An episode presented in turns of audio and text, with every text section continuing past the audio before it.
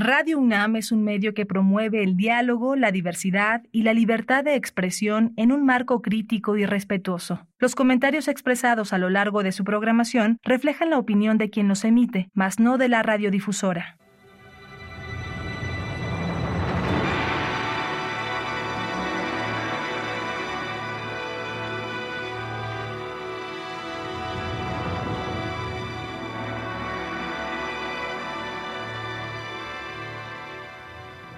Radio Universidad Nacional Autónoma de México presenta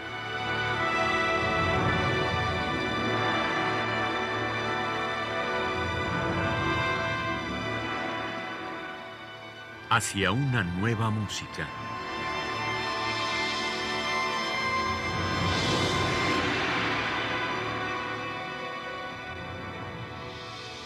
Programa a cargo de Ana Lara. Muy buenas tardes, bienvenidos a Hacia una nueva música. Soy Ana Lara y el día de hoy tenemos aquí en cabina a Charlie Daniels. Bienvenido, Charlie. ¿Qué tal, Ana? Muchas gracias por invitarme. Es un gran gusto estar aquí contigo. Para mí también. Cuéntanos un poco de tu formación musical. ¿Dónde estudiaste? ¿Quiénes fueron tus maestros? Formación musical, bueno, diría yo que empecé a estudiar música de manera sumamente informal desde pequeño, este, porque mi papá nos ponía a mí y a mi hermano a tocar con él, ¿no? Considero, fuera de que no es propiamente académico, que sí es parte de mi formación. Es muy importante. Importantísima, importantísima y este determinante incluso. Y pues bueno, ya propiamente académicamente yo estudié en el CIEM, así como muchos otros compositores mexicanos. Eh, estudié en el CIEM y estudié con dos maestros de composición. El primero Alejandro Velasco, alias Cabindu, que fue maestro de muchos de nosotros, y más adelante con Víctor Rasgado. Y bueno, la música que vamos a escuchar el día de hoy, me mandaste un mensajito diciendo que tenías como un antiguo estilo y un nuevo estilo. A ver, ¿cómo puedes definir tu antiguo estilo? Sí, bueno, pues justamente es, es interesante. Me doy cuenta que es así. Podría decir que el, lo que llamo mi nuevo estilo ya tenía sus semillas anteriormente, pero digamos que cuando yo empecé a componer música, como yo, los instrumentos que siempre toqué son de percusión, fueron de percusión, entonces yo naturalmente tenía una tendencia a hacer música que tuviera como cosas rítmicas muy claras, ¿no? Este, me gustaban mucho los compases irregulares, entonces todo el aspecto rítmico diría yo que en mi música fue eh, pues un elemento no solo muy presente, sino incluso bastante central.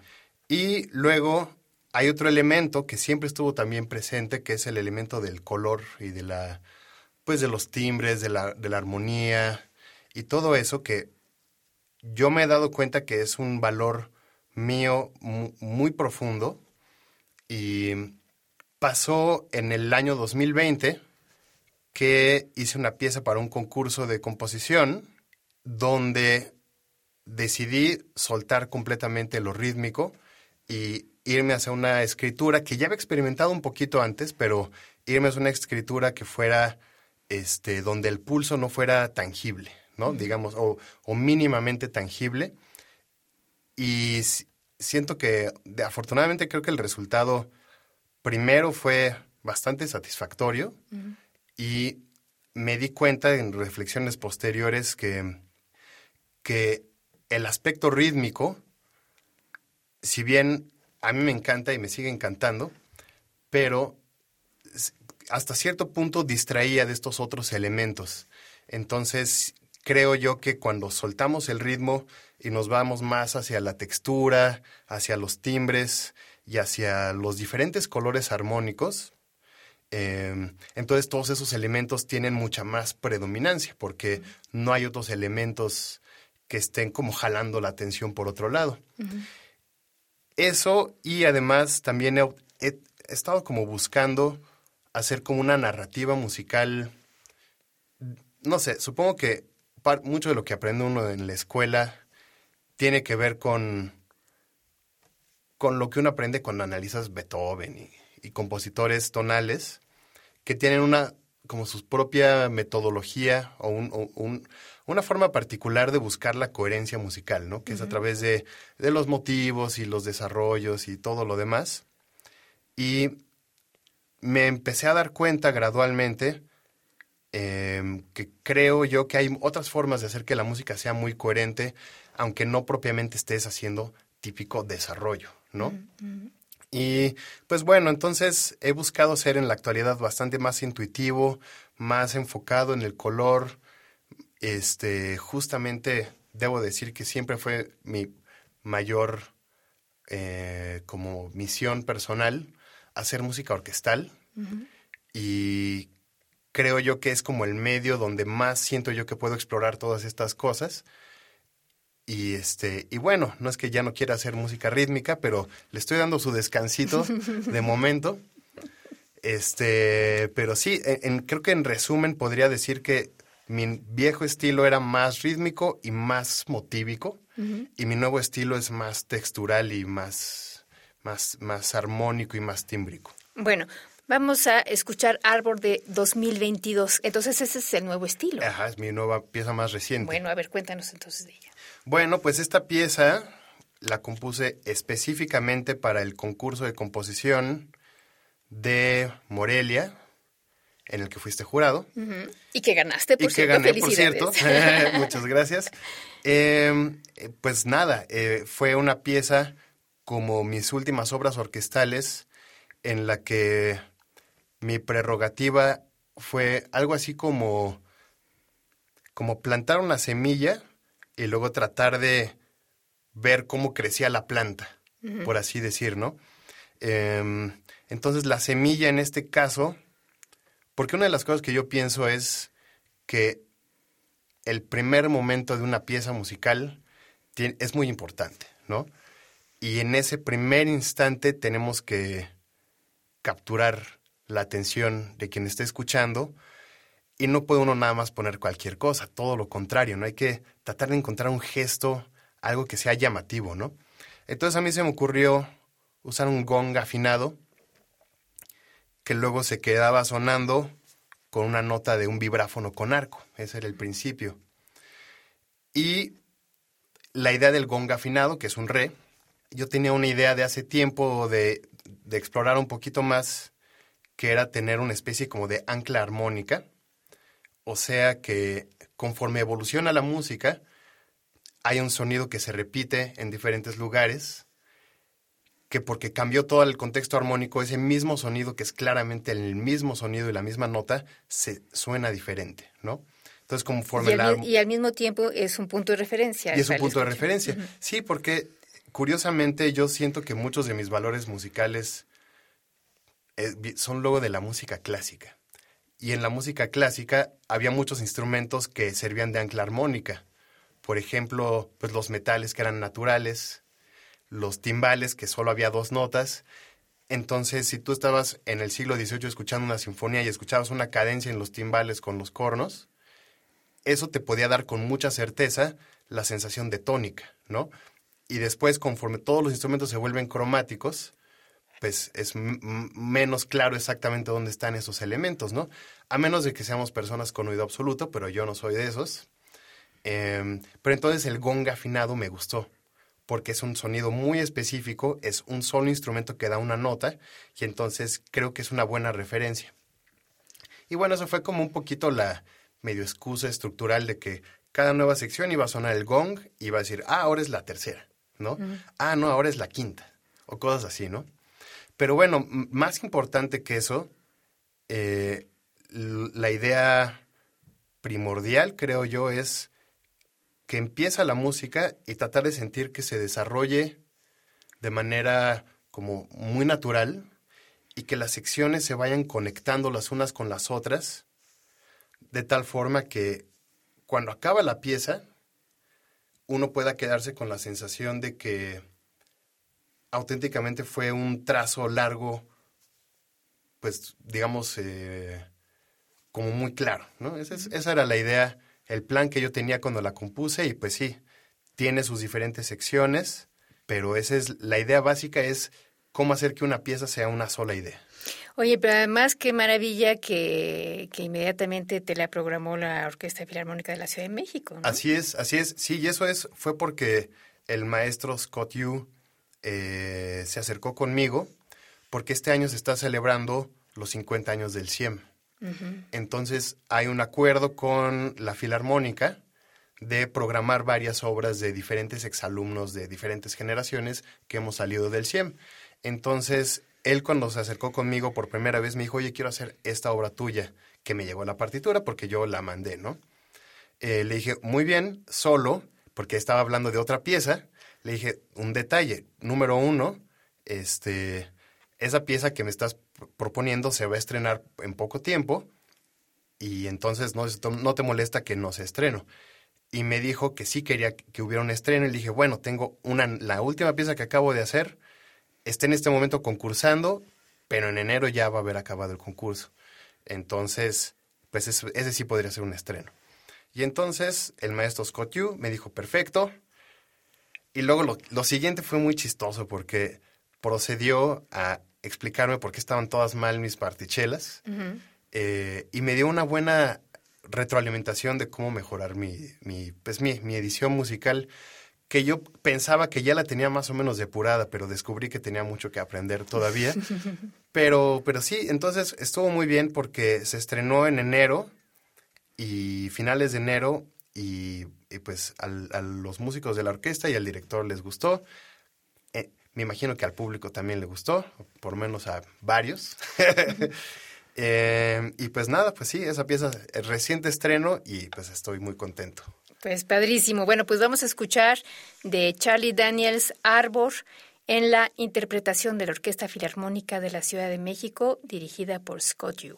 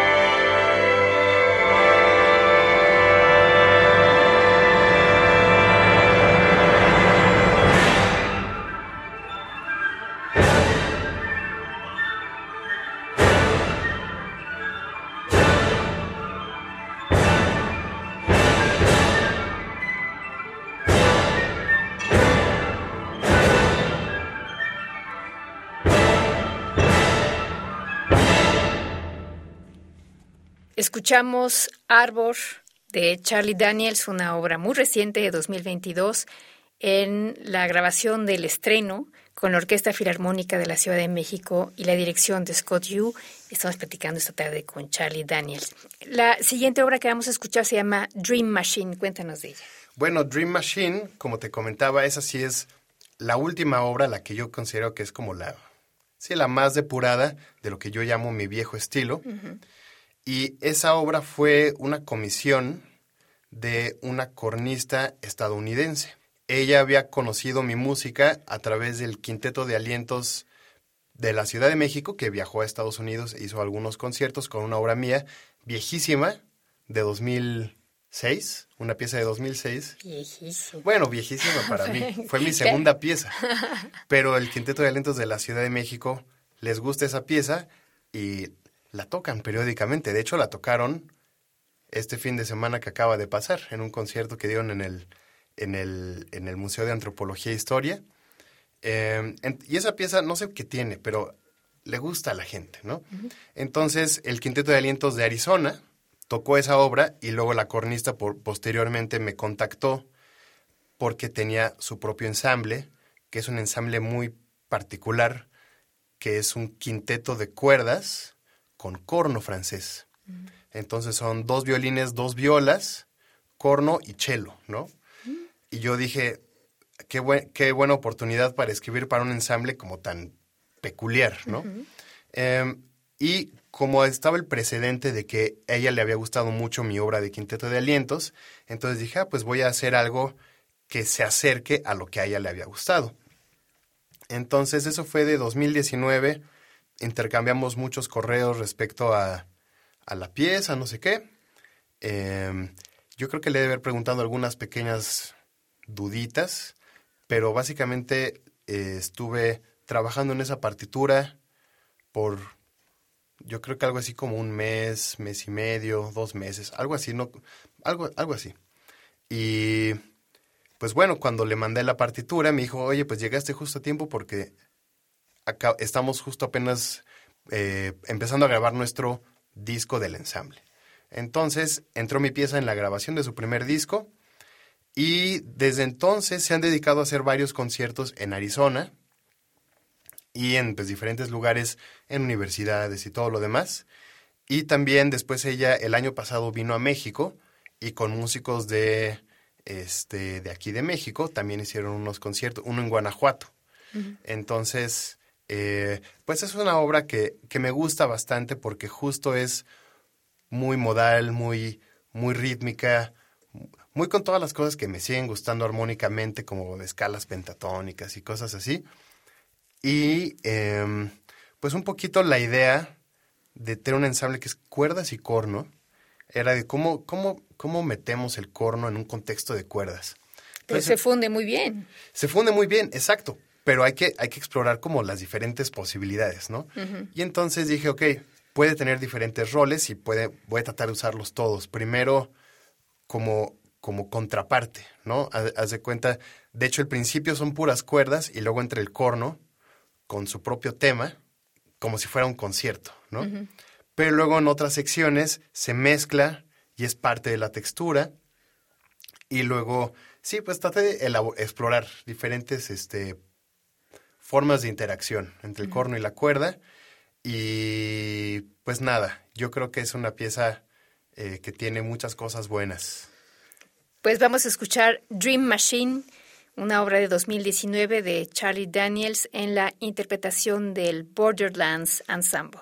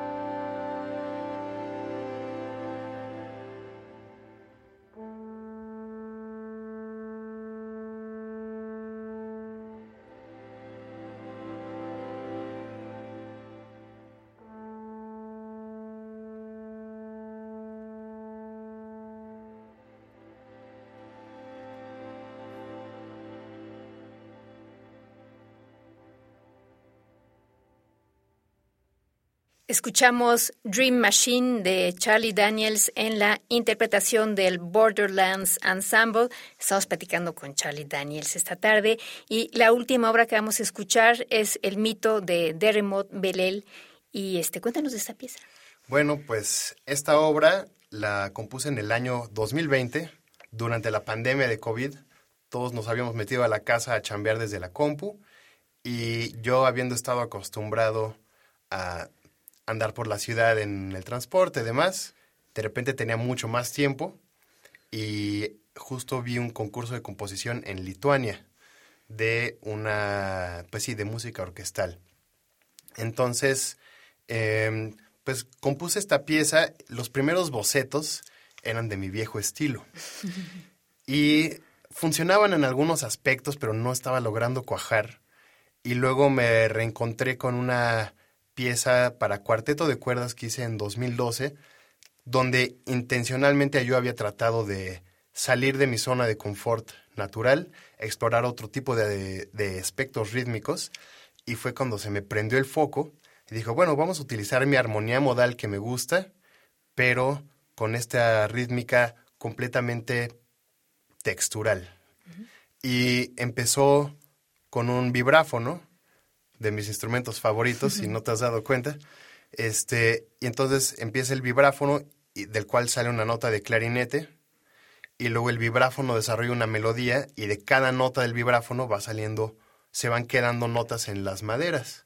Y yo creo que fue un golpe de suerte el que me ha inspirado en hacer esa primera frase, porque sonó muy bien, y lo que siguió fue simplemente decir, bueno, ya tengo una muy buena primera frase, tengo que el, resto de la pieza tiene que ser coherente con el principio, ¿no? Entonces, no sé qué pasó ahí, pero, o sea, sí siento que con esa pieza di un salto enorme y de, pronto me, entré a un mundo de, todo tipo de nuevas posibilidades, que son las que he estado explorando desde entonces. Esa fue mi octava obra orquestal hasta el momento y a la fecha tengo muchas más piezas de orquesta, porque desde 2020 hasta el momento, como que me cayó el 20 y decidí voy a hacer mucha música de orquesta y es lo que he estado haciendo. Qué genial. Bueno, pues vamos a escuchar el mito de Dermot Belel de Charlie Daniels con la Future Symphony Orchestra de Lituania, porque además ganaste el concurso, eso no lo dijiste. Y el director es Adomas Morkunas Budris. Es correcto.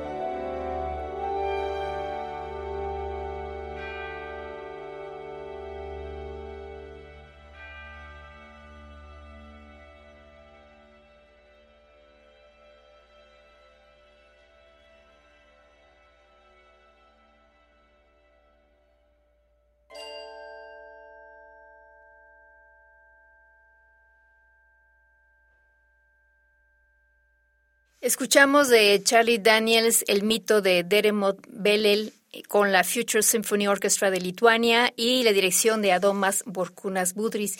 Y hemos estado platicando con Charlie Daniels. Felicidades, Charlie, por toda esta increíble música orquestal. ¿Dónde puede la gente seguirte, ver tu trabajo? Bueno, pues el principal lugar es mi página de internet. Me pueden buscar en www.charlesphilipdanielstorres.com. Y ahí hay videos y grabaciones. Fantástico. Pues muchas gracias por haber estado con nosotros, Charlie. Un gran gusto estar aquí en tu programa, Ana. Muchas gracias por la invitación. Y gracias a ustedes por haber estado con nosotros. En la producción estuvo Alejandra Gómez, en los controles técnicos Paco Chamorro. Yo soy Ana Lara. Buenas tardes.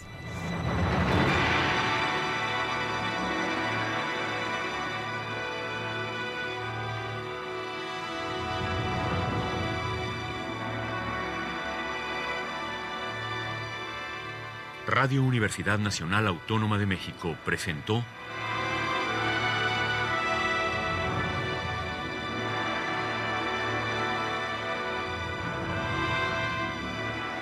Hacia una nueva música.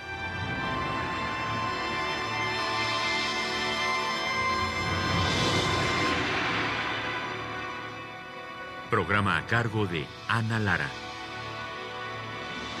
Radio UNAM. Experiencia sonora.